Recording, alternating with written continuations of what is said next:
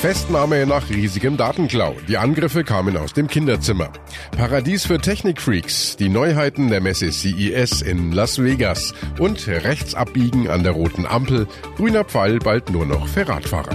Besser informiert aus Bayern und der Welt. Antenne Bayern. The Break. Willkommen zum Nachrichtenpodcast von Antenne Bayern. The Break ist die Auszeit für mehr Hintergründe, mehr Aussagen und Wahrheiten zu den wichtigsten Themen des Tages. Es ist Dienstag, der 8. Januar 2019. Redaktionsschluss für diese Folge war 17 Uhr. Ich bin Antenne Bayern Chefredakteur Ralf Zinno. Das ist jetzt doch ganz schön schnell gegangen. Nach dem riesigen Datenklau haben die Ermittler nun einen Tatverdächtigen geschnappt. Der ominöse Hacker, der fast 1000 Datensätze von Politikern und Promis geklaut und ins Internet gestellt hat, ist kein hochqualifizierter IT-Spezialist. Der Verdächtige ist ein 20-jähriger Schüler aus Mittelhessen, der noch bei seinen Eltern wohnt und sich die Hackerkenntnisse selbst beigebracht hat. Es braucht also offenbar nicht viel Expertise. Es war gewissermaßen ein Kinderzimmerhacker, der die Republik mit Online-Attacken in Aufruhr versetzen konnte. Allerdings hat er sich dann doch wohl nicht so ganz klug angestellt. Er hat viele digitalen Spuren hinterlassen und so kamen ihm die Ermittler doch recht schnell auf die Schliche, nachdem der Skandal ja am Donnerstagabend bekannt geworden war. Schon am Sonntag standen die Fahnder bei dem 20-Jährigen vor der Tür, wie Staatsanwaltschaft und Bundeskriminalamt erst heute mitteilten. Der junge Mann hat bereits ein umfassendes Geständnis abgelegt. Er habe gezielt Politiker und Prominente angegriffen, über die er sich geärgert habe, so der Chef des Bundeskriminalamts Holger Münch. Was wir wissen ist, dass er im gesamten letzten Jahr Daten äh, gesammelt hat, wie er selbst sagt, auch aus einer Unzufriedenheit äh, aufgrund von öffentlichen Äußerungen, äh, Äußerungen von Politikern. Das er, konnte er nicht weiter spezifizieren und ähm, hat dann auch verschiedene Accounts ähm, gehackt genaue Vorgehen äh, werden wir jetzt hier noch verifizieren. Wir wissen aber schon, dass äh, offensichtlich keine Schadsoftware dafür eingesetzt wurde, sondern eben Hacking-Methoden, um Passwörter zu überwinden. Und Münch warnt Nachahmer vor ähnlichen Taten. Das Bundeskriminalamt sei gewappnet, so Münch. Was äh, die Spuren angeht, die der Täter hinterlassen hat, so hat er uns diesmal das nicht so schwer gemacht. Will sagen, auch möglich an andere Tatverdächtige gerichtet. Wir können noch deutlich mehr, als wir in diesem Fall haben einsetzen müssen. Äh, wir sind aber sehr froh, dass wir innerhalb von 48 Stunden den Täter haben identifizieren können und eine weitere Verbreitung der Daten damit haben auch jetzt verhindern können. Wir schalten nun zu Antenne Bayern Reporter Jörg Ratsch. Jörg, kommen wir nochmals aufs mögliche Motiv zu sprechen. Bei den Opfern des Hackers war ja kein einziger Politiker der AfD. Ist der junge Mann also womöglich AfD-Anhänger oder kommt er aus der rechten Ecke? Ja, das ist äh, so eine Frage, die ist noch nicht so richtig beantwortet. Die Ermittler halten sich da sehr zurück. Der Chef des Bundeskriminalamts, Holger Münch, der hat heute Folgendes gesagt. Zur Motivation des Täters. Wir bewerten das momentan noch so, dass wir ähm, kein vorrangiges politisches Motiv hier jetzt sehen. Zur Frage, äh, kommt äh, der Täter aus äh, einem rechtsextremen Milieu? Nein, das kann ich schon mal so, so viel sagen. Der Verdächtige hat ausgesagt, dass er sich geärgert hat über Politiker und Promis und sie mit seiner Aktion bloßstellen wollte. Die Ermittler sagen jetzt, er kommt nicht aus der rechten Ecke. Fakt ist aber, betroffen von diesem Datendiebstahl waren vor allem äh, Politiker von linken Parteien und auch Promis, die Meinungen vertreten, die man eher links verorten kann. Nach der Vernehmung ist der Mann ja wieder auf freiem Fuß. Warum hat man ihn gehen lassen?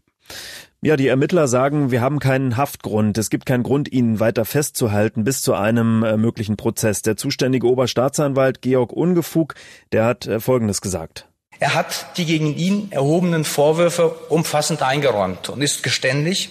Er hat über eigene Straftaten hinaus auch Aufklärungshilfe geleistet. Und der 20-jährige Hacker zeigt sich auch reuig. Es bestehe keine Fluchtgefahr, heißt es. Also kann er auch auf freiem Fuß bleiben bis zu einem möglichen Prozess. Da droht ihm aufgrund des jungen Alters vermutlich auch nur eine milde Strafe. Und äh, Bundesinnenminister Seehofer hat Konsequenzen aus dem massiven Datenklau des Schülers angekündigt. Er will die ermittelnden Behörden im Bereich Cybersicherheit noch besser ausstatten. Er selbst sei am Freitag, dem 4. Januar in der Früh über den Vorfall informiert worden, so Seehofer. Und er wehrte sich gegen Kritik der Opposition, dass er so lange nicht gehandelt habe. Wir machen unsere Arbeit, so Seehofer. Ich möchte hier als verantwortlicher Minister feststellen, die Behörden haben sehr rasch, sehr effizient, sehr gut und rund um die Uhr gehandelt und kann aus voller Überzeugung der Bevölkerung sagen, dass äh, der Schutz der Bevölkerung und der Behörden äh, durch unsere Sicherheitsbehörden rund um die Uhr gut gewährleistet ist, auch auf dem Feld der Cybersicherheit. Und Seehofer appellierte eindringlich an jeden Einzelnen, sich um die eigene Sicherheit im Internet zu kümmern, mit guten Passwörtern zum Beispiel.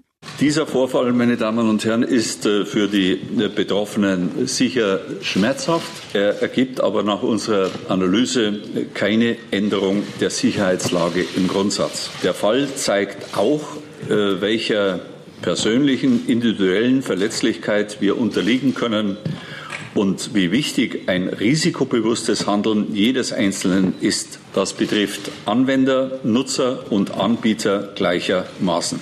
Was kann man tun gegen Hackerangriffe? Damit hat sich heute auch die bayerische Staatsregierung befasst. Sie fordert vom Bund härtere Strafen für Hacker. Bei einem Reporter Hans Oberberger, was genau stellt sich Ministerpräsident Söder denn davor? Ja, Söder hat erklärt, dass solche Datendiebstähle schwere Straftaten seien und als solche müssten sie eben auch geahndet werden. Die Staatsregierung will deshalb eine entsprechende Bundesratsinitiative starten, um das Strafrecht da zu verschärfen. Man kann doch nicht einfach zur Tagesordnung übergehen. Es hat gezeigt, wie verwundbar und verletzbar die Öffentlichkeit ist und auch jeder ganz privat.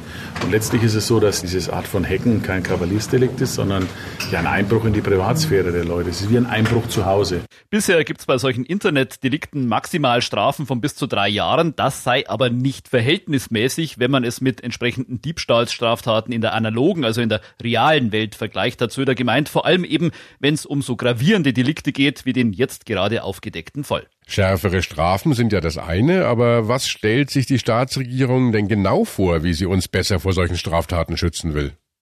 Ja, auch da gab's heute ein ganzes Bündel von Maßnahmen, das Söder vorgestellt hat. Zum einen sollen äh, die Sicherheitsbehörden in Bayern mehr Personal für solche Cyberdelikte erhalten. Das ist allerdings leichter gesagt als getan, weil der Markt für solche IT-Fachkräfte ziemlich leergefegt ist. Da müsse man erstmal schauen, ob man mit der Bezahlung von privaten Arbeitgebern konkurrieren könne, hat Söder gemeint. Bis März sollen alle zuständigen Ressorts in der Staatsregierung darüber hinaus eine gemeinsame Strategie zur Stärkung der Cybersicherheit im Kabinett vorlegen. Federführend koordinierend soll das alles das gerade neu geschaffene Digitalministerium. Außerdem will die Staatsregierung die Bürger besser bei ihrer Datensicherheit unterstützen. Und äh, wie das? Ja, geplant ist da zum Beispiel ein sogenannter Passwortcheck und ein Passwortgenerator, mit dem man künftig eben bessere, sprich sicherere Passwörter erstellen können soll. Das Bewusstsein der Bürger für Datensicherheit muss einfach höher werden, so Söder. Ich glaube, da ist jetzt ein Anlass, aller drüber nachzudenken, wie man den Schutz auch für die Bürger besser erreichen kann, wie man ihnen auch Hilfe anbieten kann, beispielsweise durch ein IT-Sorgentelefon und wie die Behörden untereinander sich noch besser abstimmen können. Außerdem soll das Thema Datensicherheit künftig auch an den bayerischen Schulen stärker verankert werden. Danke, Hans Oberberger. Vernetzte Autos, riesige Fernseher, Sprachassistenten in der Waschmaschine. Die Technikmesse CES in Las Vegas will uns auch in diesem Jahr wieder überraschen mit technischen Spielereien, die es so bisher noch nicht gab oder die weiterentwickelt wurden. Jutta Ripprock aus der Antenne Bayern Redaktion. Ein großes Thema auf der CES sind ja immer Fernseher. Was sind denn da diesmal die Highlights? Da gibt's eine tolle Sache für Leute, die gern Fernseh schauen, aber das vielleicht nicht so protzig zeigen wollen, wenn Besuch kommt. LG hat einen Fernseher mit nach Las Vegas gebracht, der sich aufrollt, wenn man gerade nicht guckt. Der Flachbildschirm, der hat so einen Standfuß, das ist so ein flacher, rechteckiger Kasten. Und wenn du den Fernseher ausschaltest, dann verschwindet der Bildschirm peu à peu nach unten in diesen Kasten, indem er sich dort aufrollt. Schwupps, hast du ein fernsehfreies Wohnzimmer. Cool. Dieses aufrollbare Modell von LG soll sogar schon in der zweiten Jahreshälfte 2019 auf den Markt kommen. Das könnte zum Beispiel sein, wenn im September die IFA in Berlin stattfindet. Was das kosten könnte, sagt LG noch nicht. Experten meinen, man müsse da schon eine fünfstellige Summe hinblättern. Ui.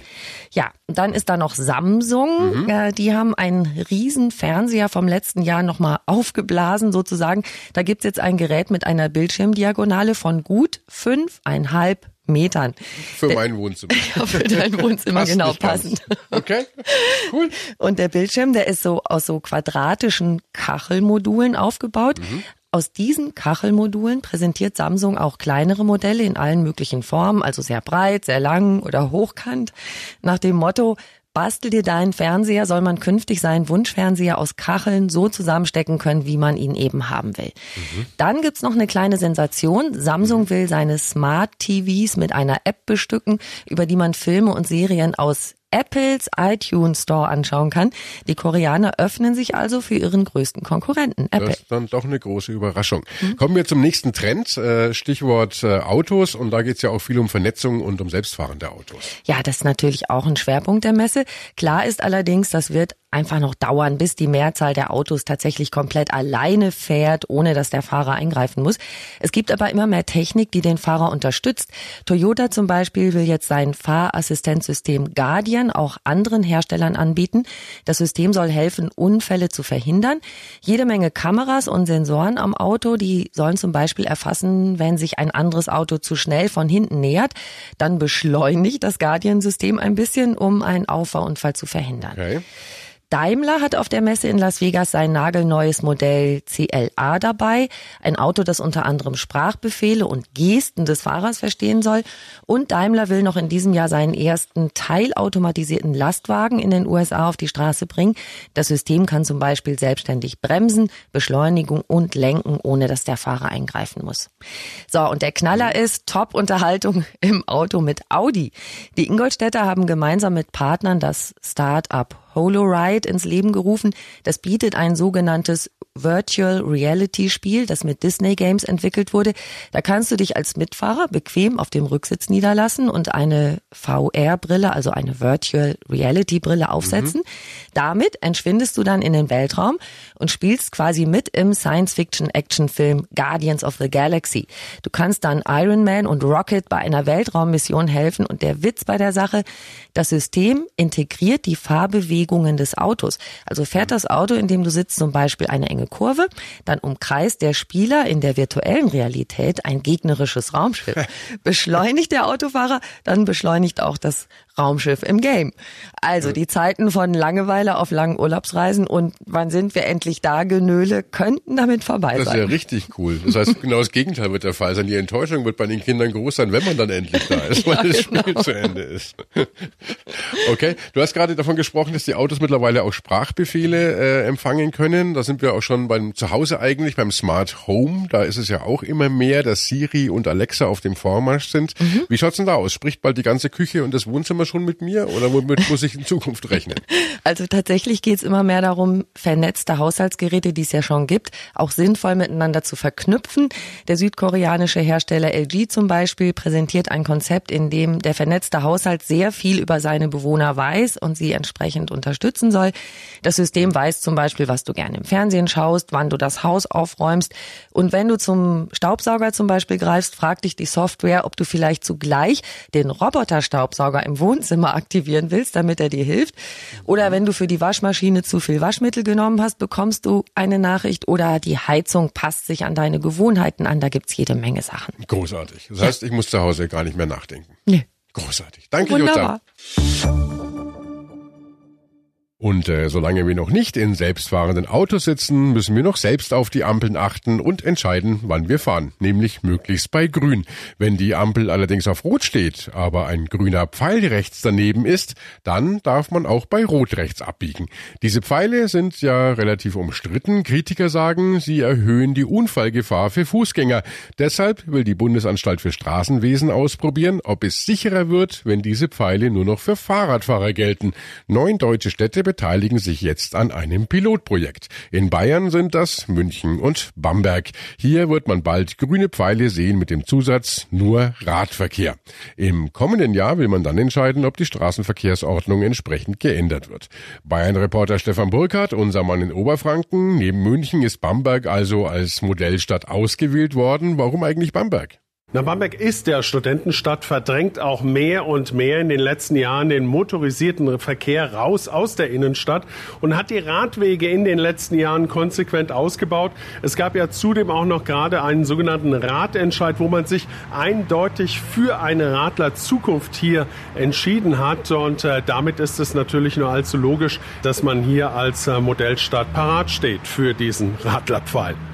Und du hast dich natürlich umgehört. Was sagen die Radfahrer in Bamberg dazu? Ja, diese Pfeile gibt's jetzt an Hauptkreuzungen, wo das Pfeilabbiegen dem Radler also wirklich äh, Zeit spart, ohne aber auf der anderen Seite für den Gesamtverkehr die Unfallgefahr zu erhöhen. Wir haben uns an diesen Kreuzungen gerade eben mal umgehört und wer auf dem Fahrrad unterwegs ist, der traut momentan diesem Pfeil noch nicht ganz so recht. Also ich denke, dass das schon gefährlich wird. Nö, warum soll da ein Problem sein? Weil Auto ist es ja alles selber, hat, hat man ja auch den grünen rechten Pfeil, kann man ja auch rechts abbiegen. Das könnte natürlich passieren, dass die Autofahrer die Fahrradfahrer übersehen, dass die da gar nicht gucken auf dieses neue Verkehrsschild. Das ist ein Versuch wert. Also ich denke, wenn die Autofahrer Rücksicht nehmen, dann wird es funktionieren. Es wird sich sicher durchsetzen, ich hoffe zumindest. Ich meine, so als Radfahrer denkt man sich ja manchmal, wenn man an der Ampel steht, warum stehe ich hier eigentlich? Ich könnte doch einfach rüberfahren oder so oder rechts abbiegen. Ich finde es ich find's gut, ist mal flotter unterwegs. Und fragt man dann auf der anderen Seite die äh, Autofahrer, die sehen es etwas kritisch mit diesem Pfeil. Wie gesagt, die Unfallgefahr kann dort mitunter steigen. Man muss sich einfach neu konzentrieren und auf dem Schirm haben ab sofort Radler mit diesem Fahrradpfeil nach rechts. Die dürfen dort jetzt abbiegen. Danke, Stefan, nach Oberfranken. Und das war The Break, der Nachrichtenpodcast von Antenne Bayern an diesem Dienstag, den 8. Januar 2019. Ich bin Chefredakteur Ralf Zinno. Antenne Bayern. Besser informiert. Jeden Tag. Zu jeder vollen Stunde auf Antenne Bayern. The Break. The Break gibt's auch morgen wieder um 17 Uhr. Jetzt abonnieren.